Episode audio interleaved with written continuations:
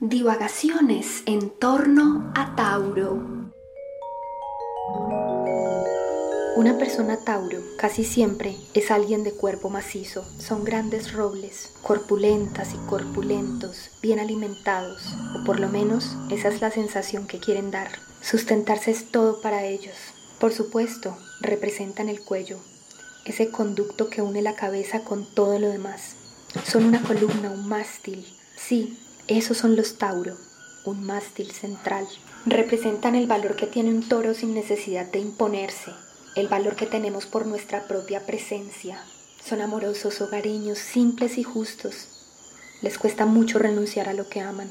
Pueden llegar a tener fuertes peleas en defensa de su territorio, de lo que consideran como tal.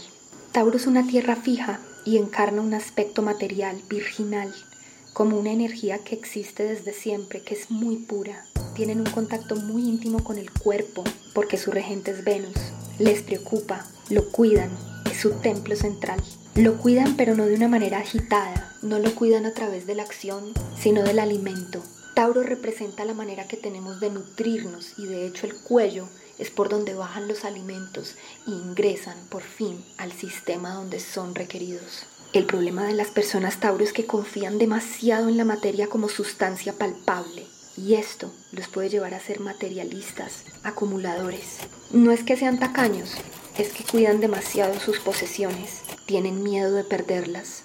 A veces las posesiones que tiene Tauro pueden convertirse en nuevos órganos de su propio cuerpo, en su templo.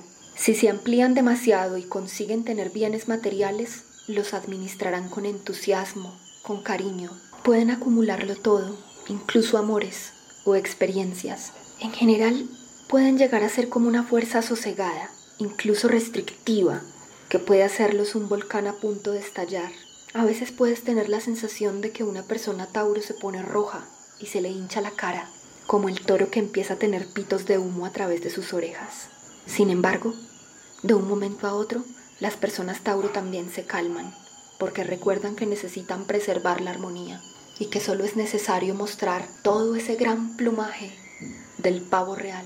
Solo es necesario mostrar una pequeña belleza las personas Tauro, sin embargo, pueden llegar a estar tan dominadas por el placer que embisten para conseguirlo y satisfacerse, como Zeus, disfrazado de toro, para acostarse con Europa.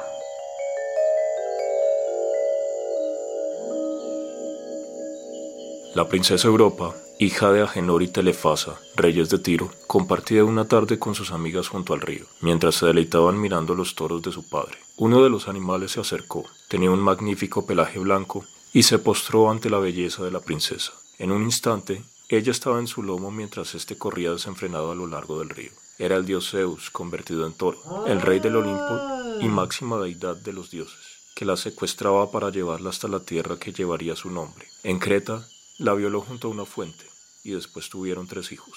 Cuando Europa murió, Zeus construyó en su honor la constelación de Tauro. Fue gracias al toro que pudo poseerla. Pocos signos son tan testarudos como Tauro. A Tauro le van a costar muchísimo las mudanzas, los cambios. Todo lo que implique reinventarse va a ser un problema para él. Tauro quiere preservar.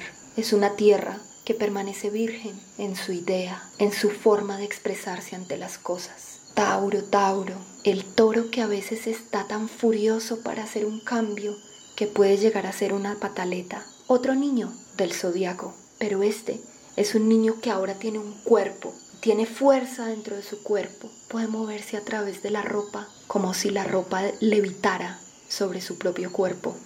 El cuerpo de Tauro es inagotable como el de un toro, es duro, tiene músculos. Cuando no se cuidan lo suficiente, pueden llegar a ser gorditos. Este podcast ha sido creado por la Escuela de Escritura Sensorial La Maletra. Voces Juan Manuel Serrano Pérez y María Antonia León. Música Caterine Ortega. Si naciste entre el 21 de abril y el 21 de mayo, entonces tienes el sol en Tauro. Esta tierra fija lo que quiere es conquistar desde la raíz. Los tauros saben que de vez en cuando es necesario vivir algún tipo de placeres que nos hagan sentir cómodos, valiosos por lo que somos, pero no necesariamente por lo que hacemos. Este signo, del cual se dice que Venus es un regente temporal y que en realidad no hemos encontrado al verdadero regente de Tauro, que sería el planeta Apolo. Aunque sí, tiene algunas características de Venus, el amor por la belleza, las deidades, el cuerpo, el amor. Pero también hay un carácter enigmático de Tauro que no queda resuelto con este tipo de características venusinas. La tierra de Tauro tiene que ver con un hecho productivo, con una administración de los recursos que encontramos a nuestro alcance, desde el dinero hasta nuestro propio valor personal. Todo lo que tiene un valor para la sociedad también tiene un valor para Tauro. Aunque intente desprenderse, estará profundamente afectado por ese tipo de cosas. Sustentarse es todo para ellos.